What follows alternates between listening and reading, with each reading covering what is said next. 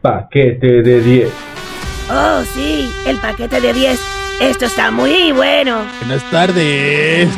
Paquete de 10. Temporada 7.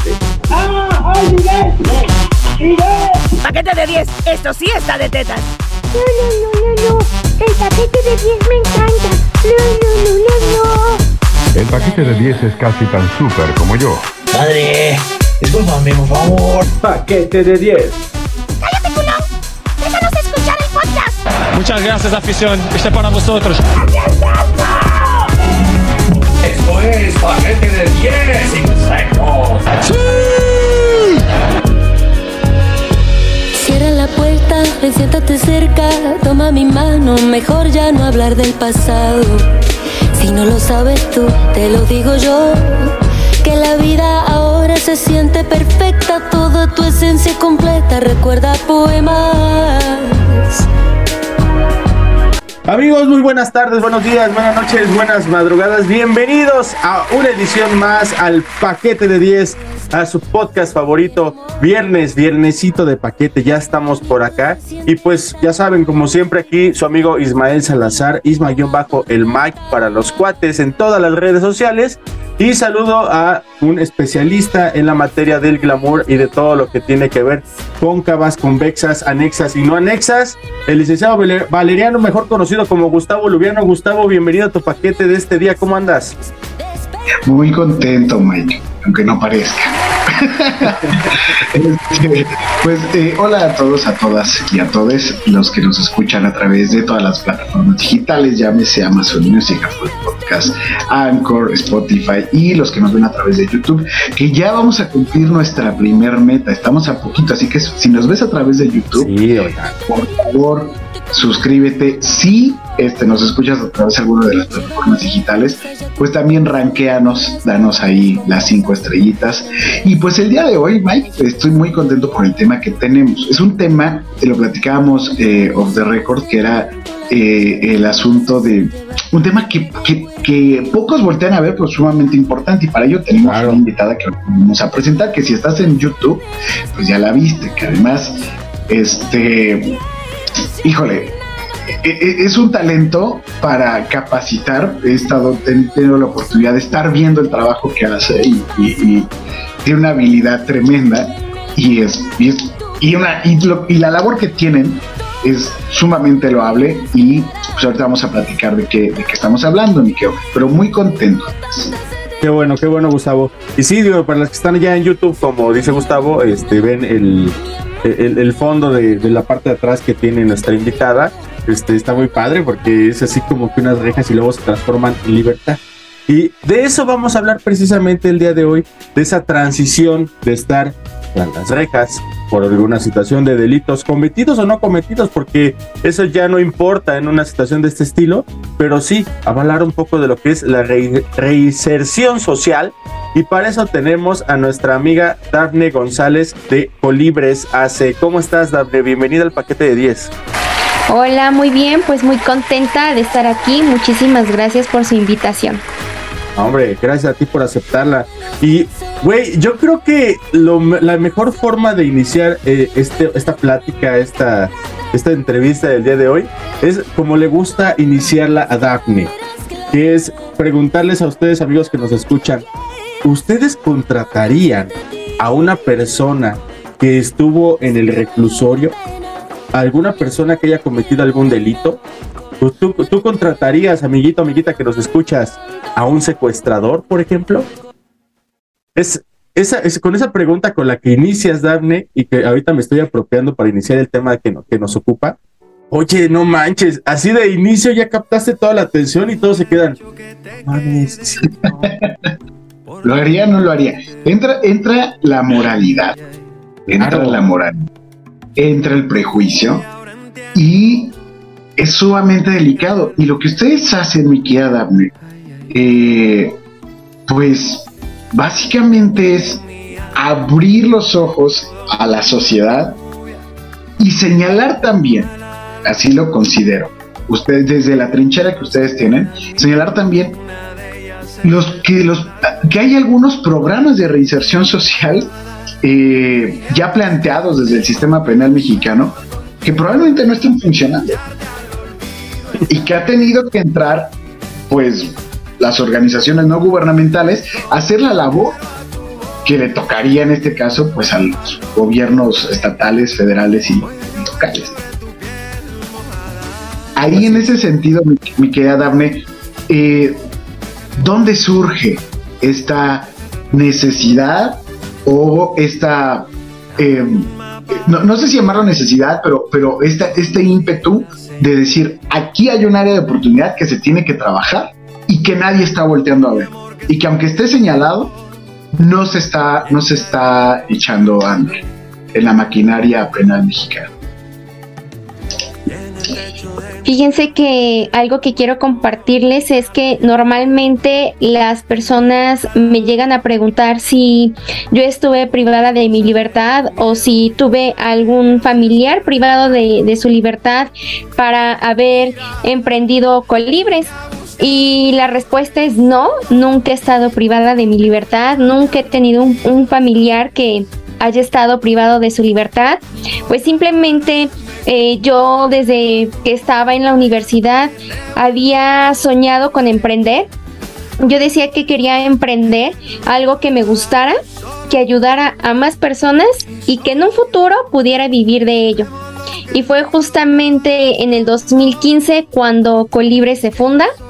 Colibre se funda pensando en ayudar y acompañar a personas que se encuentran privadas de su libertad y que egresan del sistema de justicia penal para incorporarlos al ámbito laboral o empresarial a partir de la capacitación con un enfoque muy específico en el fortalecimiento y desarrollo de sus competencias laborales, es decir, a partir de los conocimientos, habilidades, destrezas y actitudes que las personas vamos adquiriendo a través del tiempo para poderlo materializar o capitalizar.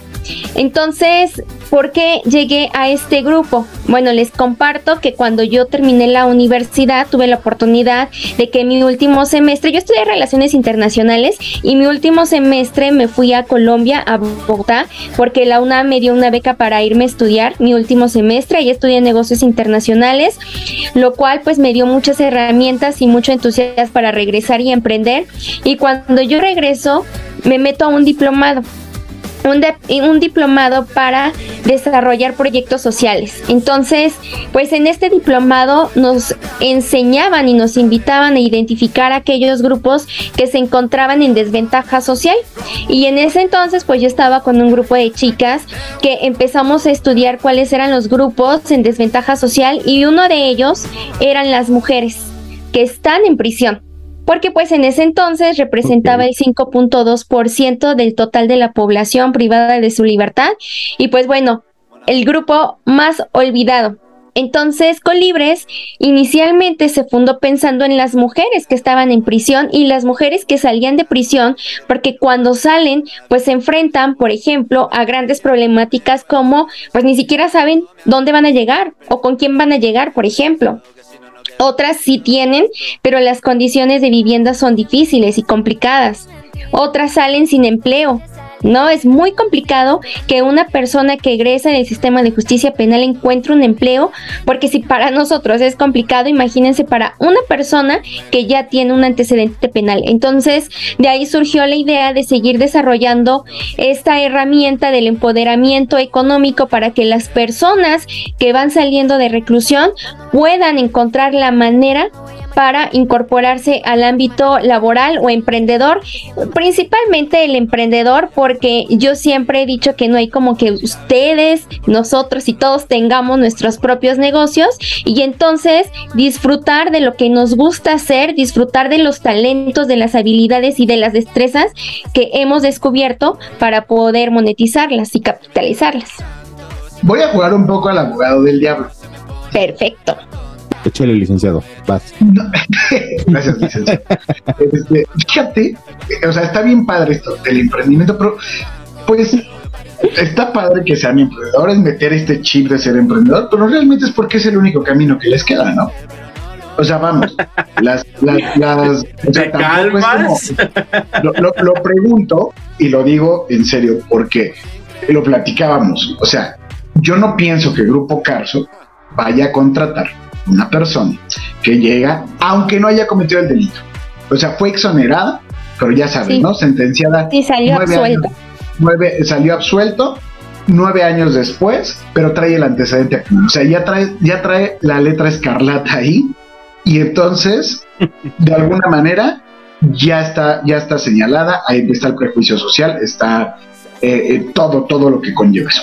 Entonces, pues no la van a contratar, pues, pues por eso. Entonces, eh, está padre nada más como ser el entusiasta, pero, pero, ¿qué hacer para modificar esta parte? O sea, digo, haces una labor padrísima en ese sentido de cómo, cómo las, cómo vas generando este ímpetu. Porque al final, dentro de, para los, para la gente que nos escucha en otros países y, y demás aquí en México, eh, los cerezos y los reclusorios eh, tienen dentro de ellos una especie de programas para poder hacer, pues, trabajar y generar ¿no? algún ingreso para los internos. generar oficios, generar así trabajos de carpintería, cuestiones por el estilo, ¿no? El clásico. ¿no? El clásico. Y entonces, eh, pues sales al mundo y dices, bueno, sales ya, o sea, que quedas libre, pero pues, ¿qué ocurre, este, Dami? Porque hay gente incluso que estudia dentro de la cárcel. Pero a ver, yo quiero llegar, estudié Derecho eh, en prisión y quiero llegar a trabajar a un despacho o quiero llegar, que es más fácil en un despacho porque es, es un sector como más, pero quiero llegar a trabajar al jurídico de un banco y pues no va a ocurrir. Por supuesto, Entonces, sí. O sea, tú, tú haces... Y nada más como complementando para los que nos escuchan en otros países, ahorita dijo Gustavo Cerezo, que en sus siglas significa Centro de Rehabilitación Social. Y también está CEFERESO, que es Centro Federal de Rehabilitación Social. O sea, así es como se le llaman a los reclusorios, a las cárceles aquí en México. Exacto. Pero tú haces esa labor, pero ¿qué onda? ¿Cómo luchas contra esa otra parte que es el estigma social? Sí, bueno, definitivamente, imagínate si para las personas que egresan sienten ese, ese rechazo, no- es más, no lo sienten, lo viven, ¿no? Lo viven de carne propia, pues cuanto más yo que soy la que, pues también tengo que recibir comentarios, tengo que ir a tocar puertas, pero algo, algo que les quiero compartir es que todos los grupos a los cuales pertenezco, grupos empresariales a los cuales pertenezco, grupo que voy y grupo que se los prometo y ahí tengo evidencia que suma, que me dice, oye, yo quiero ayudar a tu causa, oye, ¿cómo te puedo ayudar para poder emplearlos? Ahorita, por ejemplo, hay tres empresas que hoy me propuso una empresa poder emplear a uno de los chicos. Hay otra empresa que ahorita tiene a otro del, ah, yo les digo colibre, que es así les llamamos a los colibres, eh, a nuestros beneficiarios. Otro que está haciendo una actividad como un servicio, ¿verdad? Un servicio social para que pueda tener práctica en una función muy específica, que es el marketing digital. Y eh, también hay otra empresa que me dice, oye, yo quiero contratar a un grupo de mujeres que tú tienes en Colibres porque quiero que vayan a bazares para vender mis productos. Entonces, sí, efectivamente hay un grupo bastante grande en la sociedad que tiene muchos comentarios de rechazo, actitudes por supuesto, y son eh, cosas a las cuales nos tenemos que enfrentar todos los días, pero yo algo que hago y que invito justamente en, en el video que ustedes vieron, pues había mu- muchas personas y yo les decía, estábamos en los pinos,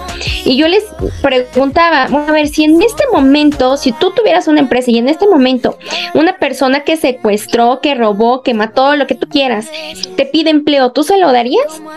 Obviamente en ese lugar ustedes pudieron observar que decían, sí, por supuesto que sí. Obvio. Pero la realidad es otra, ¿no? O sea, la realidad es que no, la piensas mucho. Yo les voy a decir algo, cuando yo empecé con Colibres, yo estaba consciente de que podía pasar alguna situación complicada. De hecho, había gente que me decía, oye, ¿cómo, cómo te metes a trabajar con esta población? Si al final tú también te estás arriesgando? Y entonces yo siempre pensé y dije, a ver, si yo voy a trabajar con este grupo, con esta población, tengo que estar consciente de absolutamente todo, pero a mí no me interesa si cometiste o no el delito. Y es algo que yo les digo a los, a los chicos, a mí no me interesa si cometiste o no el delito. Yo al final te voy a apoyar, te voy a acompañar. Entonces, eh, una de las cosas que a mí me ha pasado y que tengo testimonios que también puedo compartir, eh, en de hecho están en redes sociales, es como la gente cuando se siente parte de un grupo, cuando se siente parte de, de la sociedad, cambia, Totalmente, cambia totalmente. Entonces, yo he tenido la oportunidad de sentarme, de tomar un café con las personas. He tenido la oportunidad, por ejemplo, de acompañar a personas en momentos especiales, como una boda, este, por ejemplo, también un funeral eh, que me tocó apenas ir. Y entonces es ahí en donde ellos se dan cuenta que hay gente que quiere sumar. Entonces ya no solamente es el que Daphne me quiere o puede ayudarme para que yo pueda emprender. La verdad es que efectivamente emprender no es algo sencillo. Yo siempre le digo a las personas porque ayudo también a emprendedores y a empresarios que no necesariamente egresaron del sistema de justicia penal. Y siempre les digo, no es difícil, es dificilísimo y la verdadera escuela del emprendimiento la vives cuando ya lo tienes ¿no? Porque puedes entrar a cursos, puedes tener mentores, coaches y demás, pero la verdadera escuela del emprendimiento es cuando tú ya lo estás viviendo, cuando tú ya lo tienes. Entonces, yo lo que hago es que motivo a las personas, específicamente ahorita, por ejemplo, con este grupo, a que puedan emprender. Y sí, la verdad es que es muy complicado, pero si algo les puedo decir es que es bien evidente las ganas que tienen para salir adelante. Entonces yo les digo, chicos, tenemos dos opciones cuando salen. Encontrar un empleo o emprender. Y encontrar un empleo, imagínense, es complicado. Tienes un antecedente penal y las condiciones laborales van a ser peores. O sea, si de por sí a veces son malas, bueno, van a ser peores para ti. Entonces, si encuentras trabajo, exacto, porque para algunos hay una tercera que es exacto. seguir, en la misma sí, sí, bueno. no hagan eso amiguitos que nos escuchan eso no lo hagan no le hagan caso a su tía Gustavo por favor. Voy a, contar rápido una anécdota. Un día este abordé en Estado de México, que es considerado uno, y Ecatepec, que es considerado uno de los municipios más violentos de este país, y es el municipio más grande de toda Latinoamérica, este, abordé una combi, y el tipo que se subió a saltar traía brazalete.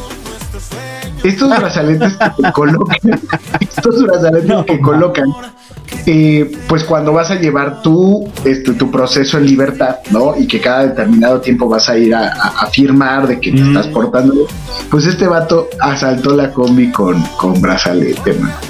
Imagínate qué maravilla. Porque, no. pero ¿cuánto es de 2015, mi cara? O sea, todavía no existía Colibres. No, sí, y ¿sabes qué? O sea, también debo reconocer que hay chicos y chicas que dices, bueno, ni cómo ayudarte, ¿no? O sea, es, justo lo que iba a preguntar eso de que... Y, dices, bueno, ni cómo ayudarte. Sí, sí, sí. No, de, mira, definitivamente sí, sí te puedo decir que hay un grupo de personas que tiene todas las ganas por salir adelante, que se capacita en Colibres, les ayudamos a certificar sus competencias laborales, porque Colibres es un centro de evaluación de competencias laborales también, y entonces lo que hacemos es que, mira, ah, eh, cuando iniciaron, comentaban, hay personas que, por ejemplo, estudian adentro hay un grupo de abogados en, en, Colibres que estudiaron su licenciatura estando privados de su libertad. Entonces son aquellas personas que tú ves que están trabajando, que están luchando, que le están generando valor a lo que a lo que les pasó. O sea, y, definitivamente hay personas que dices, bueno, te ayudo, pero si tú también no te ayudas, pues ¿qué puedo hacer? ¿No? O sea, sí, sí, hay ese grupo de personas, de hombres y mujeres que dices, bueno, ni cómo ayudarte. Eh, aún así, yo sigo. Aún así, yo pues no me desanimo porque pues también ya llega un momento en el cual dices, ay, quieres hacer todo, te quieres comer el mundo, pero pues bueno, tampoco este, somos eh, todólogos, ¿no? ¿Cómo, llega la gente? Ay, perdónme, no adelante, disculpe. Perdón, güey.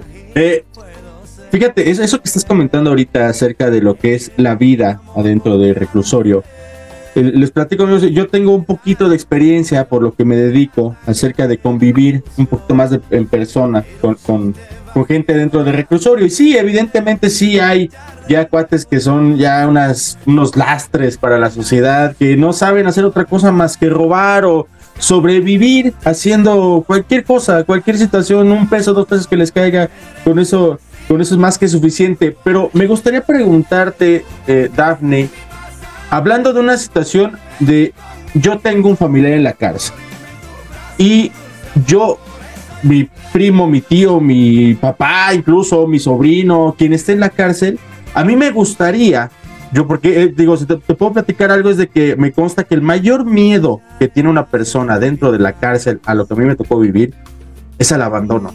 El abandono es lo que más le temen ellos. O sea, una, una madriza que les den allá adentro, eh, un motín incluso que llegue a ver y que les lleguen a dar un, un piquete, hasta incluso la misma muerte, cabrón. Lo que más le tiene miedo a las personas que desafortunadamente por una situación voluntaria o involuntaria están en el reclusorio es el abandono. Entonces, lo que más valoran ellos es la familia, que vas y que los acompañas, que estás con ellos. Eso es lo que más valoran.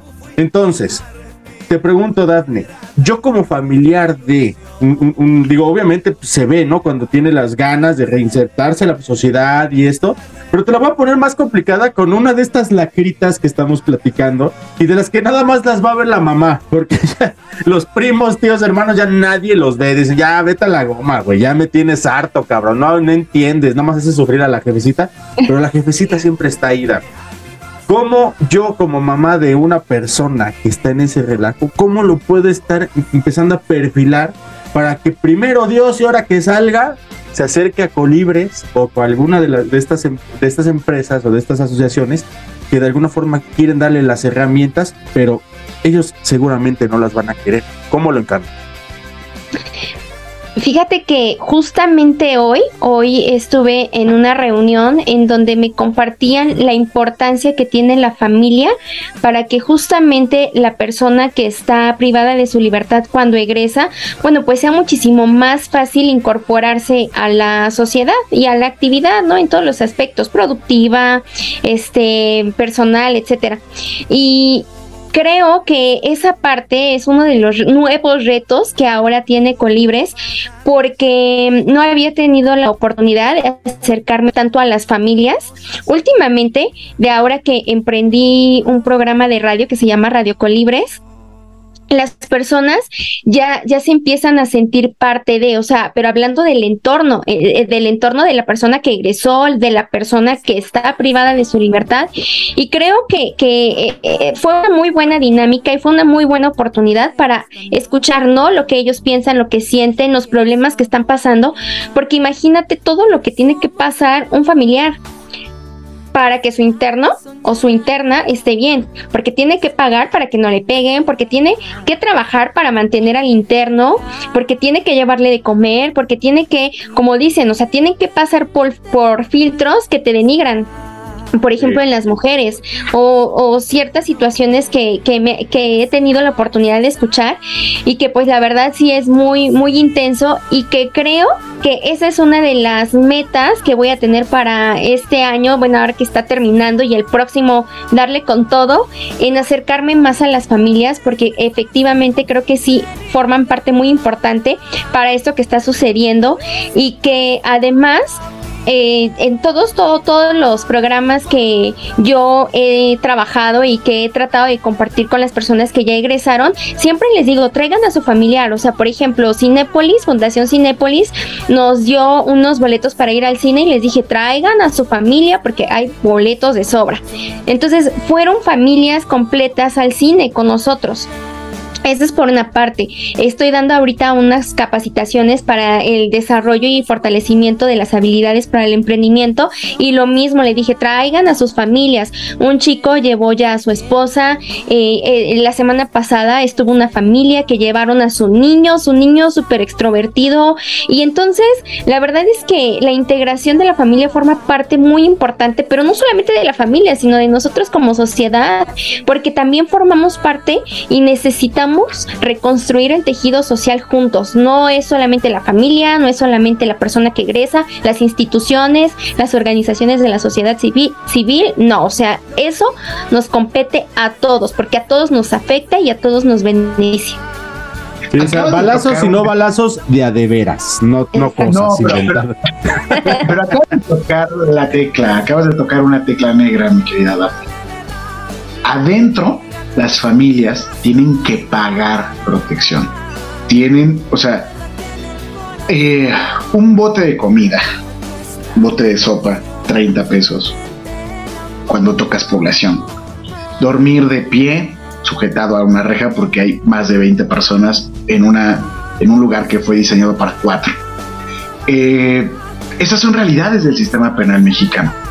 Y dentro de los reclusorios, donde, bueno, hay una cosa que le llaman huevo radioactivo, damas y caballeros, por si no sabía. El huevo radioactivo, te voy a contar Estaba a rápido. perder, verde. Exactamente, le llaman radioactivo porque se hace verde cuando lo cocen. Y dicen que huele. Imagínate, si el huevo de por sí es, este, huele así horrible luego cuando está crudo. Y si alguien sabe de huevos es Gustavo, eh, la neta. Entonces sí sabe de lo que hable. Yo sí le al huevo.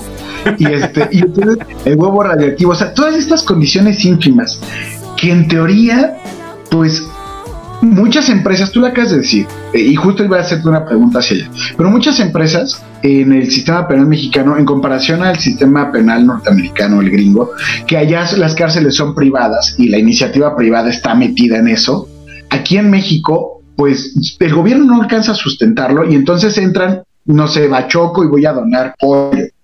Adentro se roban, se roban la comida, los las mismas personas que trabajan en el penal. Eh, entonces empieza a haber una serie de cosas que, que son frustrantes. Y, y entonces, pues, ¿cómo no va a salir un resentido social de ahí, güey? O sea, Sí, perdón, sí, sí, pero- sí, sí. pero, o sea, ¿cómo voy a entrar yo en la reflexión de decir, no mames, sí la cagué? Claro. sí me equivoqué, no debía hacerlo, me llevó la necesidad, a lo mejor tengo un desequilibrio mental, eh, lo que haya, haya sido como haya sido, ¿no? Las mujeres que, que por defenderse de los patanes, estos pifas que tienen por maridos, este, o sea, los asesinan y ¿cómo voy a entrar a la reflexión si adentro la estoy pasando igual o peor de lo que del infierno que vivía afuera? Entonces, ustedes como, como organización, ¿cómo le haces tú para pichar a las empresas que te apoyen en este programa sabiendo que estás luchando contra un sistema tan viciado como es el sistema penal de- y el sistema de, de reclusión en México?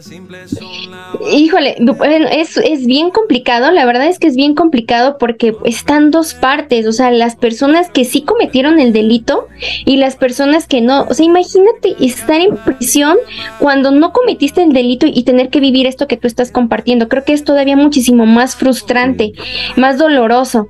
Entonces, te tienes que enfrentar a estas situaciones, pero para mí nunca, nunca ha sido un problema el que la gente se quiera sumar. De verdad, se los prometo. Yo sé que sí lo hay. Por supuesto que lo hay. Pero, nombre, pero siempre Colibres tiene un propósito. Y su pro- ¿Mandé? Da nombres, da nombres, Da nombre, eh, da y nombre. quémalo. Siempre quema las empresas, quema las empresas. No, es que en realidad, no, de verdad, de verdad. Miren, yo les voy a decir algo. El propósito de Colibres es impactar de manera positiva en la vida de las personas y creo que cuando tú sabes cuál es la razón de ser y estás bien convencido de tu emprendimiento y de esa razón de ser, la gente conecta con tu propósito. Entonces, yo no tengo que esforzarme tanto para que la gente de verdad se sume. En serio, se los prometo. Lugar a donde voy, lugar a donde me dicen cómo te ayudo. Luego llevo vasitos para que donen. En un evento fui y todos mis vasitos se, se, se vendieron con cuotas de recuperación porque estamos ahorita promoviendo un proyecto de café. Entonces, eh, yo les puedo decir que no me ha tocado una empresa que me diga, te cierro las puertas, la verdad es que no, todo lo contrario, yo sé que sí las hay, no me han tocado, no me han tocado, espero que no me toquen y el día que me toquen, pues obviamente, pues gracias, no, no necesitamos entonces tu ayuda, Eh, realmente pues hemos sabido trabajar con los propios recursos, con mis propios recursos, con mi propio trabajo y este, y así es como hemos estado apoyando a las personas. Perfecto. Oye, Mike, perdón, nada más antes de que antes, porque si no, luego van a tirar hate. Ya, ya, ahorita apenas caí en cuenta.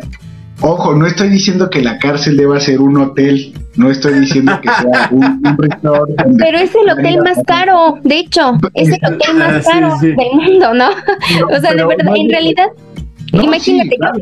yo estaba haciendo cuentas el otro día, o sea, hagan cuentas, imagínense, o sea, si pasan lista, supongamos 15 pesos por día por interno, y que la mayoría, este, o sea, fíjense, hice cálculos, y entonces con las listas de asistencia, y que si quieres salir antes, o sea, entre todo, todo, todo lo que ustedes de seguro ya, ya saben que pasa adentro, o sea, yo, yo, yo dije, no inventes, 4 millones y cacho por día, o sea, no puede ser posible esto, o sea, es rentable tener internos, es muy rentable.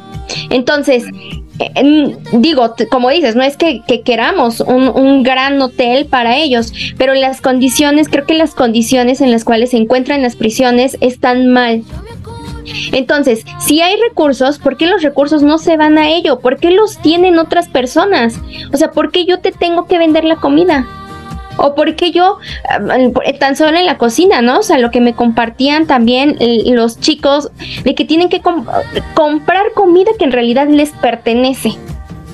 O sea, algo tan absurdo y, y- y- y todo, absolutamente tú tienes que pagar absoluto, o sea, todo, todo, todo, todo. Y Deja de cosas- comprar comida, la comida tan siquiera te la comes, o sea, tienen que pagar para que no los madríen.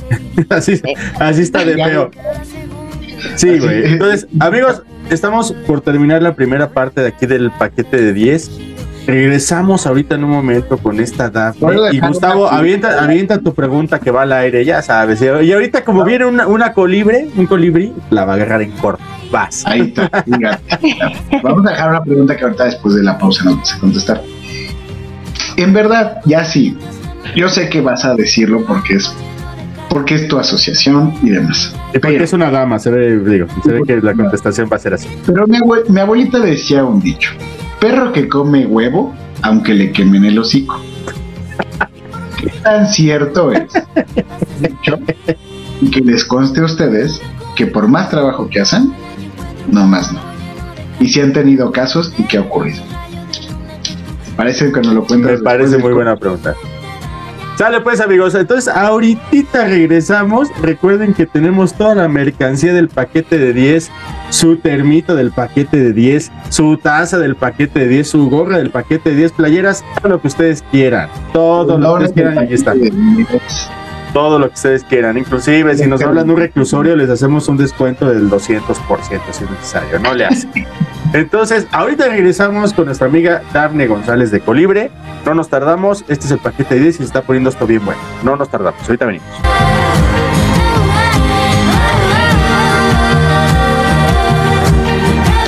Yo te llevo dentro hasta la raíz y por más que crezca vas a estar aquí. Aunque yo me oculte tras la montaña, encuentro un campo lleno de. No habrá manera, mi rayo de luna, que tú te vayas.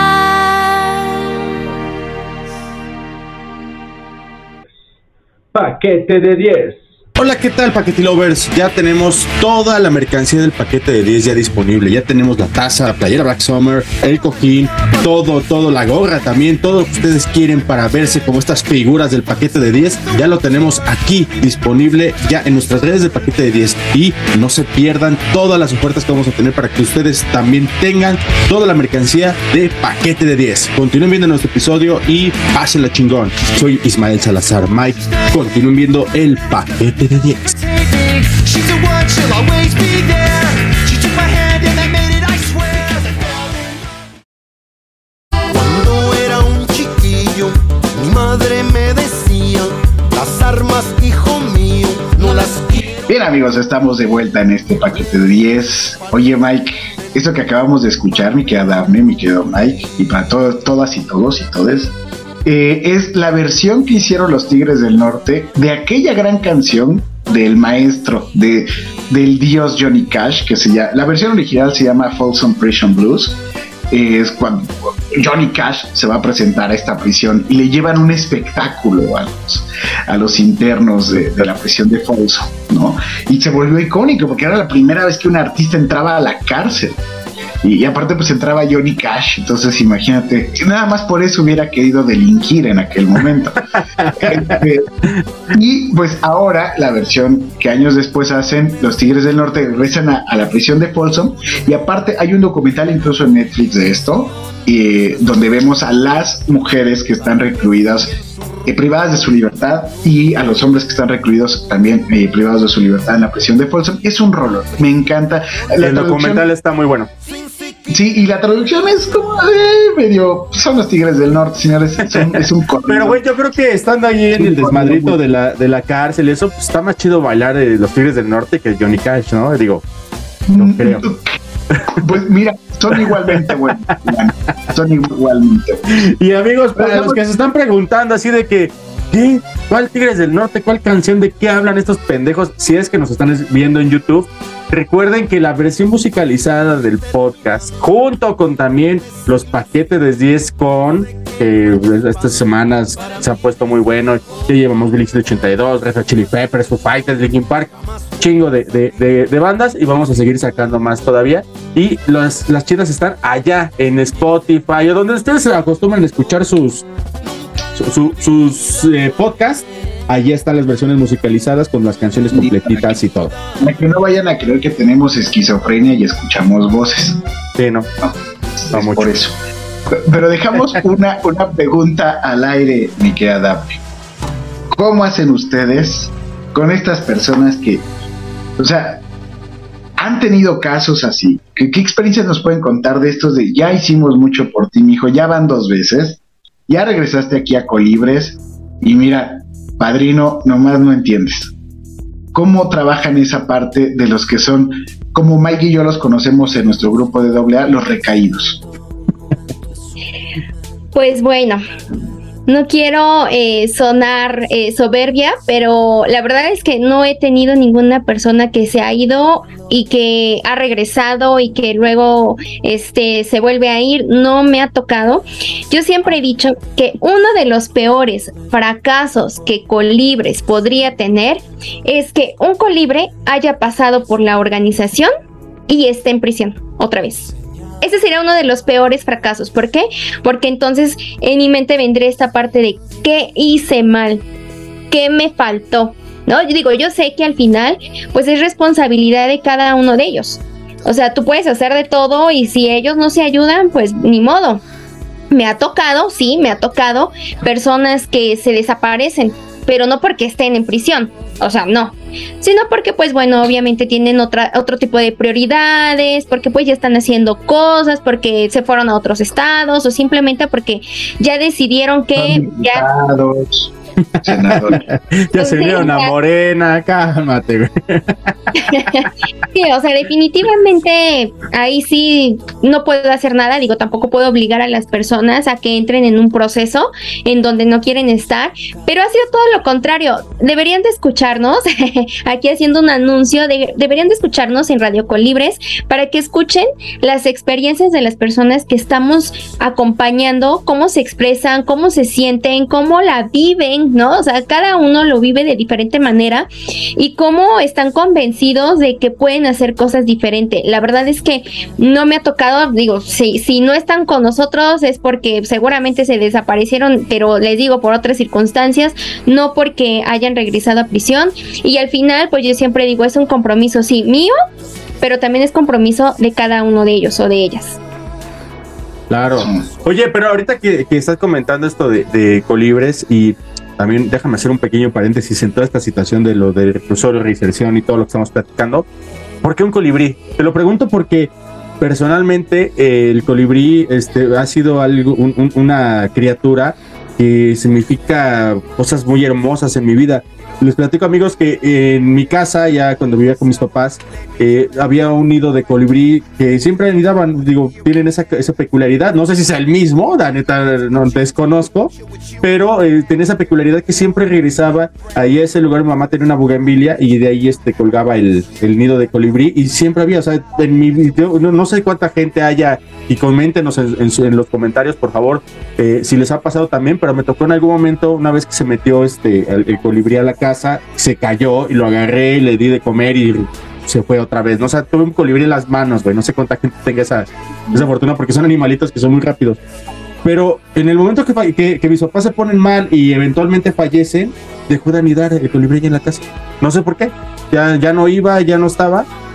Hasta tiempo después, ya cuando con mis hermanos empezamos a tener ya como que una reintegración a la vida, después de pasar un duelo muy, muy pesado con la muerte de mis padres, que les mando un beso hasta donde estén, regresó el colibrí.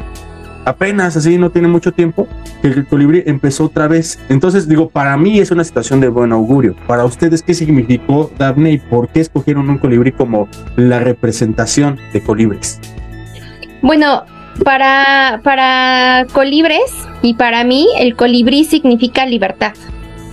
Entonces, eh, por eso el colibrí, además de que el colibrí es de muchos colores y los colores para mí son vida. De hecho, o sea, si ven, mi vestimenta tiene muchos colores. A mí me El encanta. está padrísimo. Está padrísimo. Yo quiero una, una camisa así. Es que además es un vestido. Pues mejor todavía. Mejor, Gustavo, mejor le va a gustar el Muy vestido. bien, muy bien. Entonces, el logo de colibres es de muchos colores. O sea, de muchos colores. Entonces, eh, es esta parte de, de la vida que tú le das a la persona, de la libertad, de, de esta parte de, de decir, es un, un nuevo eh, renacer y que las personas se puedan identificar. Además, déjenme decirles que, que muchos han adoptado al colibrí. Y, y eso a mí me, me emociona. De hecho, estuve la semana pasada pensando en que a mí me gustaría que fuera justo, porque todos lo han adoptado, como la mascota. ¿no? La mascota de colibres. Y, de hecho por eso se llama colibres, porque viene del juego de, de palabras que es colibrí y libertad. Colibres. Ey. está muy chido. Está muy chido. Está- está- está- eso, eso está, está muy padre. Ahorita yo no sabía, Mike, que habías tenido un pájaro en la mano. Sí, güey. Sí, no, digo, no, no, no acostumbro tener muchos, pero sí, sí, ese sí, fue una experiencia bonita, te entiendo, güey, era, eh, cada vez me identifico más contigo. Güey, güey, Bueno, ya, después de no, estés de, no estés de guar- de guarra aquí con la invitada, güey. Nos advirtió Ah, antes, le platico amiguitos que nos advirtió de que ella es una señorita que pues no, no le entra el doble sentido, no, no, no, ella nada. Ella pensaba que el paquete de 10 era porque iba a haber 10 cosas de algo y dice, que ahora me dan mis 10? No entiendo ya aquí qué pasar, pero bueno. Oye, dame, tengo una duda. Eh, Ustedes ayudan.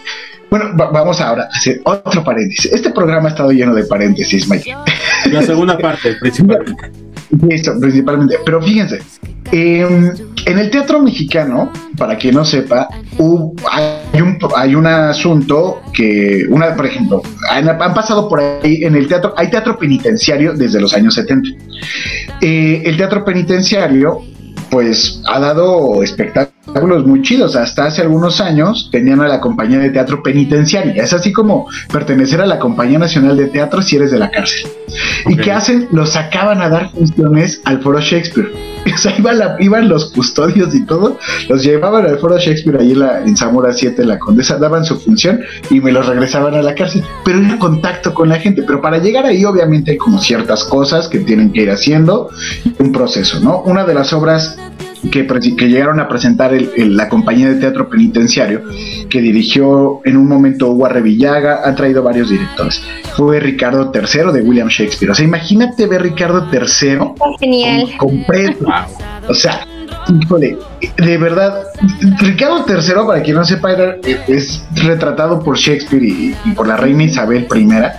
Este, como un ser siniestro, así, ojete y mala onda. Entonces, imagínate un preso, ¿cómo se puede identificar con un criminal como Ricardo III? O sea, ¿cómo, cómo, cómo lo podían llevar a, ese, a ese- a la vivencia escénica?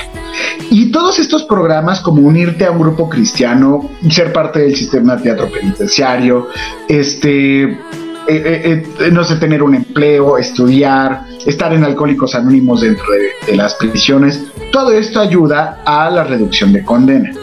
Ustedes, mi querida Daphne, ayudan a estos procesos y, reducciones de condena. ¿Cómo juegan ustedes dentro de estos procesos con los que ya están sentenciados? Wow, qué, buena pregunta. Y te voy a decir que qué buena pre- pregunta porque justamente el día de mañana vamos a tener una audiencia en el cual estamos muy emocionados porque estamos muy conscientes y de verdad que la persona a la que vamos a acompañar el día de mañana cumple con absolutamente todo, o sea, todo, todo. No hubo necesidad de hacer algo para ayudarle. O sea, estudió su carrera, 13 años en capacitación, este, aprendiendo buena conducta, no tuvo castigos. Entonces, esta parte de los beneficios, yo por eso digo que este, este en especial, este caso, son de esos casos que me hace sentir eh, orgullosa del trabajo que también tiene, porque apenas se acaba de crear el área legal en la organización, tiene siete meses aproximadamente, este va a ser el primer eh, momento que, que se va a llevar a cabo una audiencia ya por parte de Colibres, apoyando Colibres, bueno, el abogado de Colibres. Entonces, este, pues bueno, eso es referente, ¿no? A las personas que obtienen un beneficio. Algo que debo compartir es que yo he ido a tocar puertas a la subsecretaría del sistema penitenciario y yo no he podido entrar como organización. He ido a los reclusorios como Dafne, como persona física, pero yo no he tenido la oportunidad porque no me las han abierto. Obviamente, ¿verdad? Va en contra de los intereses de la misma sub- subsecretaría y de, ustedes saben, ¿no? La gestión interna. Entonces, si por mí fuera, obviamente yo sería muy feliz formar parte de este grupo de actividades para que ellos puedan obtener, pues, una palomita, ¿verdad? En, eh, cuando solicitan sus beneficios, por supuesto que a mí me haría muy feliz, pero algo que sí les puedo decir es que a las personas que egresan, ustedes también saben que los jueces les piden tener eh, ciertas actividades y en esas actividades muchas veces sin necesidad de que ellos me las pidan, yo se las doy porque están conmigo, o sea, se están capacitando a través de un programa que se llama Impulso Laboral. He podido ayudar por tres meses a personas acompañándolas y digo, oye, o sea, de verdad se nota el esfuerzo, el trabajo, todo lo que estás haciendo, ¿por qué no hacerlo? Y además de que es una realidad, o sea, lo están haciendo, se están capacitando, se están esforzando, o sea, no estoy regalando absolutamente nada. Entonces, eh, pues no hemos tenido la oportunidad de hacerlo con las personas que están privadas. Sin embargo, nuestra manera de ayudar con las que están adentro sin necesidad de estar físicamente en los reclusorios operando, pues lo hacemos desde el exterior dando acompañamiento. Bueno, pues este el director de- del área legal es quien se dedica a darle acompañamiento junto con otras personas que también estuvieron privadas de su libertad, que ese es uno de los diferenciadores que tiene el área legal, que está eh, compuesto por abogados que estuvieron privados de su libertad y que entienden mejor las condiciones que vive una persona adentro. Wow. No manches, eso, es- eso sí está más. O sea, ahí no les vas a decir, no, mira, jefe, la neta era por esta que ya no voy a volver a reincidir. Porque No, no, ya- es que allá en la cárcel, no, está bien cabrón, jefe. Pues sí, güey, no, ya, ya. sé, ya lo viví, güey. Sí, no, ya, ya. Ya, ya sabe, ¿no? O sea, imagínense. chido, Eso es muy chido, este, ten- tener a un abogado que estuviera adentro, porque, pues digo, estás ahí, o sea, no debe hacer el servicio social. Cinco años en la UNAM, no, no, no, ya estás ahí, ya. Sí, güey, sí. Por supuesto, o sea, imagínate, ya copias. eres tu propio caso, ¿no? O sea, eres tu propio caso, o sea, tanto de éxito como de experiencia. Y yo, por ejemplo, digo, aquí entre nos, en una semana yo me voy a meter ya a estudiar derecho porque vi esta necesidad que había. Sí, sí, la verdad es que yo estoy súper entusiasmada, a mí me encanta, o sea, me empecé a involucrar y la verdad es que vi la necesidad también de aprender, de conocer y, y algo muy curioso que me, que me, me dio mucha risa fue que uno de los chicos, un, un chico colibre, me dice, ay no, Lee, que es que si usted es abogada o- y si usted fuera juez o jueza, si usted lo fuera, no, pues a todos nos libera. Dice, es muy buena onda. y le digo, no, ¿saben qué? O sea, lo- o sea, yo quiero aprender, yo quiero conocer, entender mejor la, la situación. Y, y pues bueno, solamente Dios sabe cuál va a ser el propósito de hacer esto, pero pues yo con todas las intenciones de crecer, eh, a mí me encantaría apoyarlos desde la parte de la capacitación para el emprendimiento a los que están privados de su libertad, pero bueno, desgraciadamente no, no he podido de esa manera. No manches, qué fuerte. Oye, a- a- antes, antes este, ahorita que, que estás comentando esta situación de, eh, digo, lo damos desafortunadamente por entendido que el sistema penitenciario de reinserción social, etcétera, está muy viciado y por demás mal. Tú desde tu trinchera, desde lo que tú has visto, de lo que tú has vivido, de lo que te has enfrentado, por ejemplo, ese tema que dices, de que no, nunca puedes entrar como colibres, tienes que entrar como Dafne, arriesgándote tu persona, porque al final de cuentas sí vas a ver con la mejor de las intenciones a entrar allá a reclusorio, pero como hay cuates como, como el abogado, que bueno, ya tengo el, el honor de conocerlo y también amiguito les anticipo que vamos a tener un episodio con él en donde, donde vamos a platicar así como cosas un poquito más este, a fondo de eso. Salud, Gustavo, por favor. Perdón. sí, sí, sí. Eh, Dafne, ¿qué es lo que tú ves y que si, si estuviera dentro de tus manos el poder cambiarlo de manera pronta, porque realmente sí no está tan, tan sencillo, son años y sistemas de corrupción tremendos, ¿qué podría ser? ¿Qué podría ser tú? Esto si se empieza a cambiar, haría una gran diferencia para que se hiciera la reinserción social que, Claro. que nos encuentran.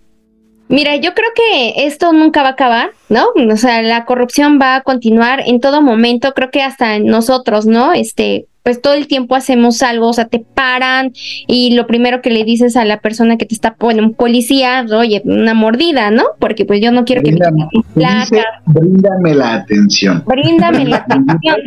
Ocupa el bríndame la atención. Anótele, anótele, amigos, así se dice. Exacto.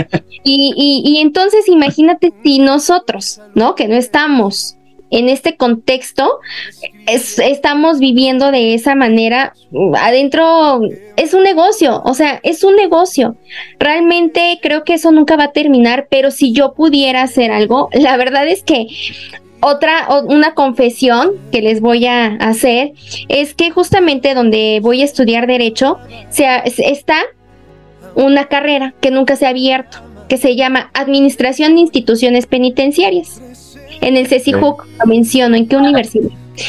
Entonces resulta, Saludos, perdóname, si no se me olvida. Saludos a don Teófilo y a todos mis maestros y el rector de allá. Soy egresado de esa universidad. Gracias. wow, bueno, pues yo les voy a decir algo. Pues resulta que está esta carrera, yo ya fui a la universidad, dejé mi- mis papeles, pagué, me inscribí y ¿qué creen? Que vi un flyer que decía Administración de Instituciones Penitenciarias. ¿Qué creen que pasó? Pues obviamente cuando vi el nombre penitenciario, porque a mí me interesa todo lo que tiene que ver con el derecho penal, eh, me acerco y les pregunto, oigan, estoy interesada mejor en esta licenciatura, ¿me puedo cambiar? Pues vamos a ver si se abre. Y pasaron varias semanas, varias semanas, y nada más era una inscrita, que era yo. Y luego pasó otra semana y se inscribió otra chica en otro horario. Y luego otra chica y en otro horario. Bueno, en total somos tres.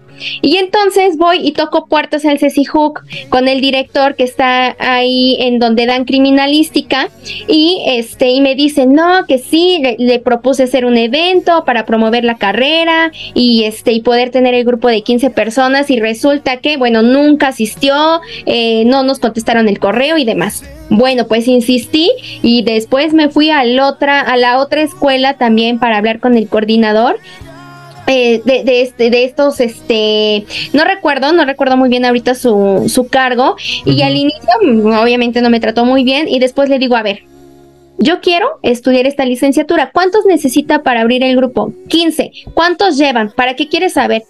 Y le digo, porque quiero ayudar para que se abra la licenciatura. Y me dice, hay ocho. Y le digo, ah, entonces faltan como siete, seis. Y entonces me dice, sí, algo así. Mire, acabo de hacer una publicación, le digo, acabo de hacer una publicación en un grupo de estudiantes de CECIJUC y tiene 171 reacciones y 52 posibilidades de que se conviertan esas personas en estudiantes porque quieren saber información. Obviamente no es mi responsabilidad darles la información, así que me encantaría que me ayuden. Bueno, pues está haciendo su luchita. Difícilmente se puede abrir la carrera porque obviamente necesitan un grupo considerable. Pero yo les dije, ¿cómo vas a vender algo que no existe? O sea, inicia con tres, cuatro, cinco y empiezas a tener tus casos de éxito, yo te ayudo. O sea, yo te ayudo a, a promover que obviamente no es mi responsabilidad y tampoco me están pagando por ello, pero sí es una necesidad, la verdad, para mí, el poder cono- conocer esta parte de cómo administrar. Y por eso esa pregunta me interesó mucho, esta que me estás haciendo, porque es conocer, bueno, cómo es la administración de una institución penitenciaria. Y es que yo sé que a lo mejor es muy difícil el poder cambiar ciertas cosas, pero sí es importante saber cómo sería la mejor manera para hacerlo y por lo menos conocer, porque a lo mejor yo ahorita lo digo muy tranquila, no he podido entrar como colibres, pero la realidad es que no ha sido de esa manera el cómo yo he tomado las veces que me han cerrado las puertas. Me las ha abierto el Instituto de Reinserción Social y eso sí se lo reconozco. Desde el primer momento que yo fui a tocar puertas, me las abrió. Siempre me las ha abierto, siempre he tenido la, la- la oportunidad de recibir apoyo de diferentes maneras para poder acercarme a la población. De la subsecretaría, la verdad es que no he tenido esa oportunidad y si puedo decir, me las han cerrado. No una vez, no dos veces. Desde el 2000, fíjense, desde el 2012 fui a tocar puertas, estamos en el 2022 y no he podido entrar. 10 años, no manches. Entonces, yo creo que esta parte de, cómo administrarlo y cómo hacer, yo empezaría por el tema de la capacitación. A mí me encanta la capacitación y creo que eh, esta parte de la educación es muy importante para poderle enseñar a las personas. Imagínate una persona que sabes que nunca va a salir de un reclusorio. O sea, imagínate. O las personas están, eh, están privadas de su libertad Saludos. y que tienen mucho tiempo para que puedan leer, para que puedan estudiar, para que puedan trabajar, para que puedan hacer más cosas. Entonces es el aprovechamiento de los recursos que se tienen, aprender a hacer con lo que tienes. Siempre le digo a los emprendedores y a los empresarios, emprende con lo que tienes, porque si emprendes con lo que quieres tener que no tienes, nunca lo vas a hacer, porque vas a decir, es que me falta esto, es que necesito esto, es que no puedo. Entonces, hagamos esa buena administración de los recursos que se tienen en reclusorios para hacer una mejora en el- justamente en la productividad, en el crecimiento y desarrollo de las personas. Eso es lo que yo haría. A ver, ya que estás, ya que estás hablando de esto, de, de- de la capacitación, que bueno, amigos, les tengo que platicar que su fuerte, digo, es una señorita que anda, que, que es muy proactiva, la neta, eso te lo reconozco y te- desde que te conozco, Dafne, este, lo has dado a notar muy bien. Pero ahí te va. ¿Cómo le haces o cómo le harías en una situación en la cual tú entras al reclusorio ya como, como colibres? Incluso tal vez ya lo hayas hecho, pero compártelo, por favor. Yo tengo la visión de que la gente no le gusta capacitarse por hueva, principalmente. Digo, yo creo que has de tener todas las historias del mundo, todas de que vas a las empresas y ¡Esta madre! Aunque, sea, aunque sean cosas que, güey, te, te van a ayudar, güey. O sea, no mames, no para que hagas mejor tu trabajo para ¿no? mí. Y gratis, o sea, te lo estoy pagando, cabrón. O sea, ve con. No, la gente va con hueva a las capacitaciones. Si vas a un reclusorio en donde precisamente, o sea, si hay güeyes que de plano dices, güey, o sea, ¿tú cómo me vienes a, a vender de que cuando salga voy a hacer mi negocio? Y- No manches, yo no voy a salir de aquí nunca, voy a salir cuando tenga 70, 80 años, ya voy a salir a morirme si bien me va. ¿Cómo lo abordas, Daphne? ¿Cómo le haces? Y bueno, ahí les va, eh, eh, digo, pongan atención los que están en recursos humanos, de sus empresas, que nos escuchan, ¿cómo le, cómo le haces para abordar, cómo le haces para generar ese interés en la gente y que vean que, bueno, es importante también tener esto. La capacitación es básica en la vida. Por supuesto que tiene mucho que ver con esta parte del propósito que tú le compartes a las personas. Cuando una persona que, como tú dices, o sea, sale ya grande y dice, oye, sea, imagínate, yo ya no tengo la oportunidad de hacer algo en mi vida por la edad o por las oportunidades que hay, pues obviamente tú, tú te pones a pensar en, ¿y cómo, cómo le ayudo? ¿Y qué le digo? Y, y, y el que ellos vean que todavía hay alternativas, mira, te voy a poner un ejemplo. Ahorita tenemos a una persona que tiene 77 o 73 años, no recuerdo ahorita su, su edad, pero de los 70 anda. Él, él es eh, ingeniero, él, sí, él es ingeniero.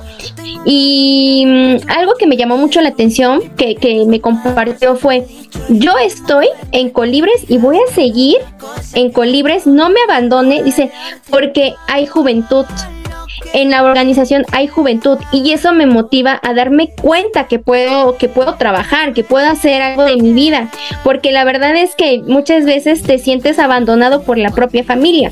Entonces, eh, esta parte a mí a mí me motiva, pero yo siempre siempre he sido la ahora sí que la motivadora del grupo para que ellos puedan, pues sí, la realidad, aunque a lo mejor por dentro muchas veces yo pienso, ¿y ahora qué voy a hacer en esta parte?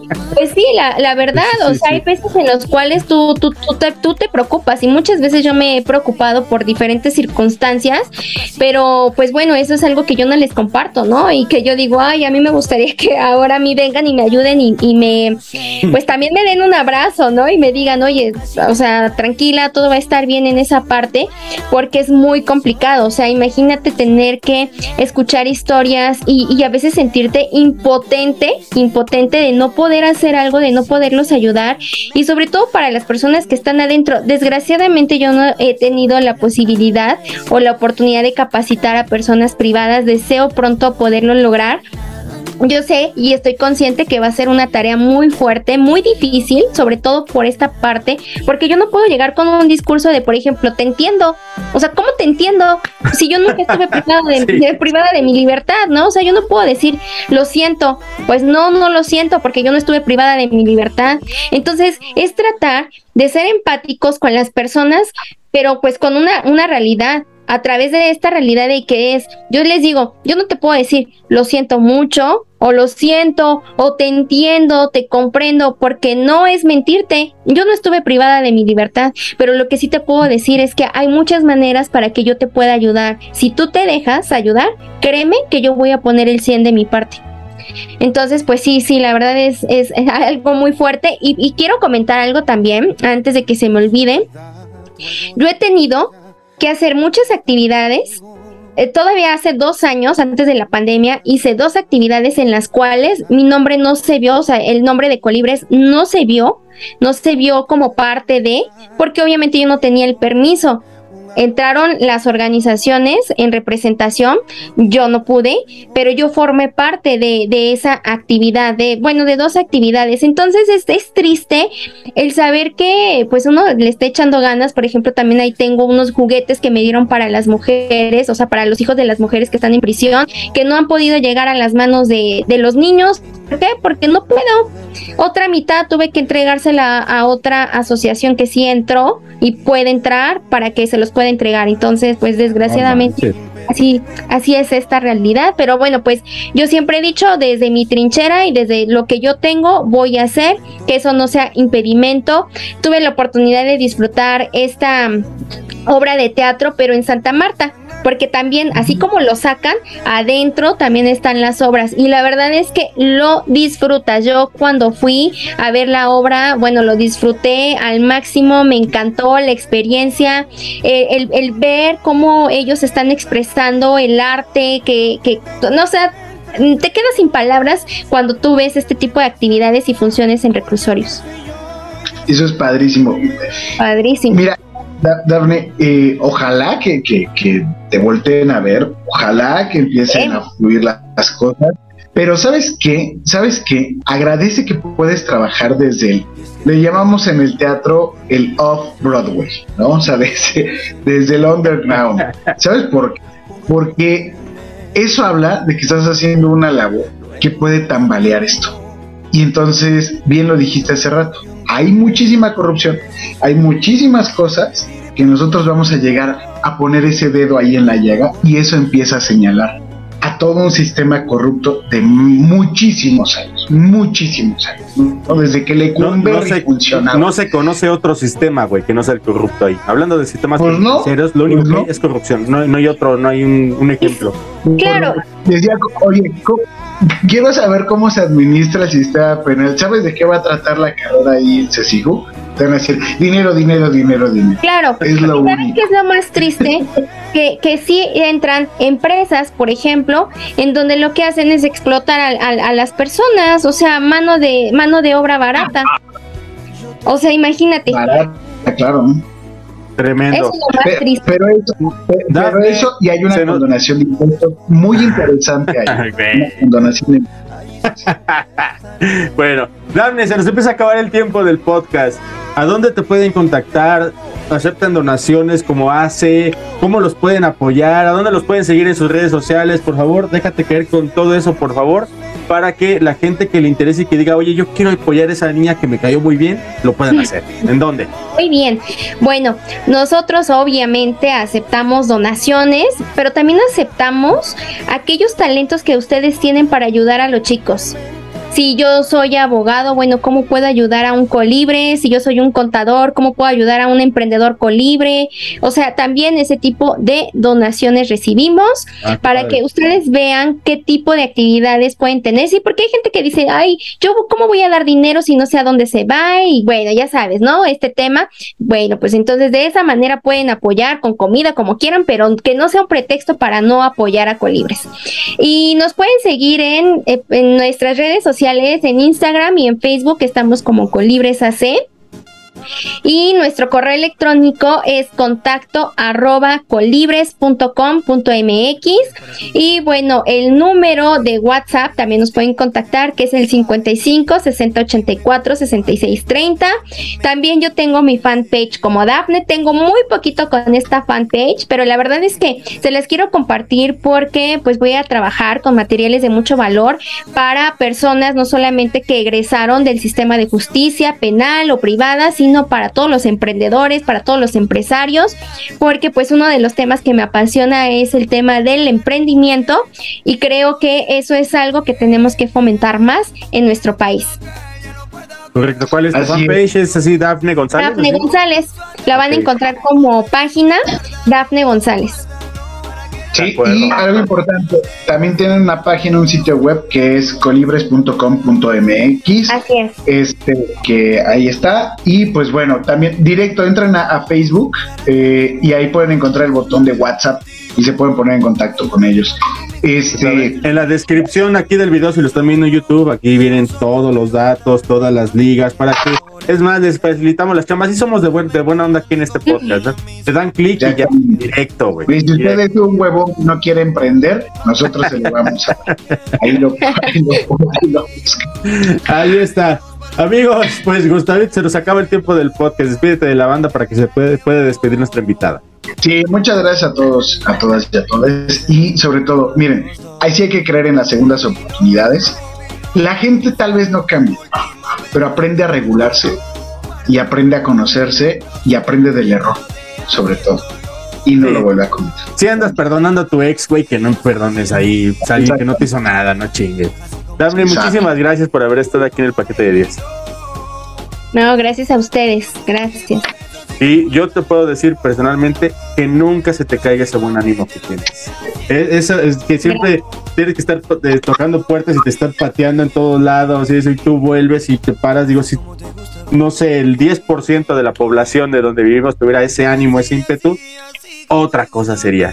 Muchísimas gracias por haber estado aquí. Amigos, si ustedes tienen algún conocido o ustedes mismos tienen algún familiar, porque eso, qué bueno, y me da mucho gusto que lo estés tomando ya como un nuevo proyecto dentro de Colibres Dafne, esa situación del- de, de la familia, de los reclusos, luego ellos están allá adentro, no tienen mente para nada, la familia es la que los apoya y qué bueno que ya lo están apoyando ahí.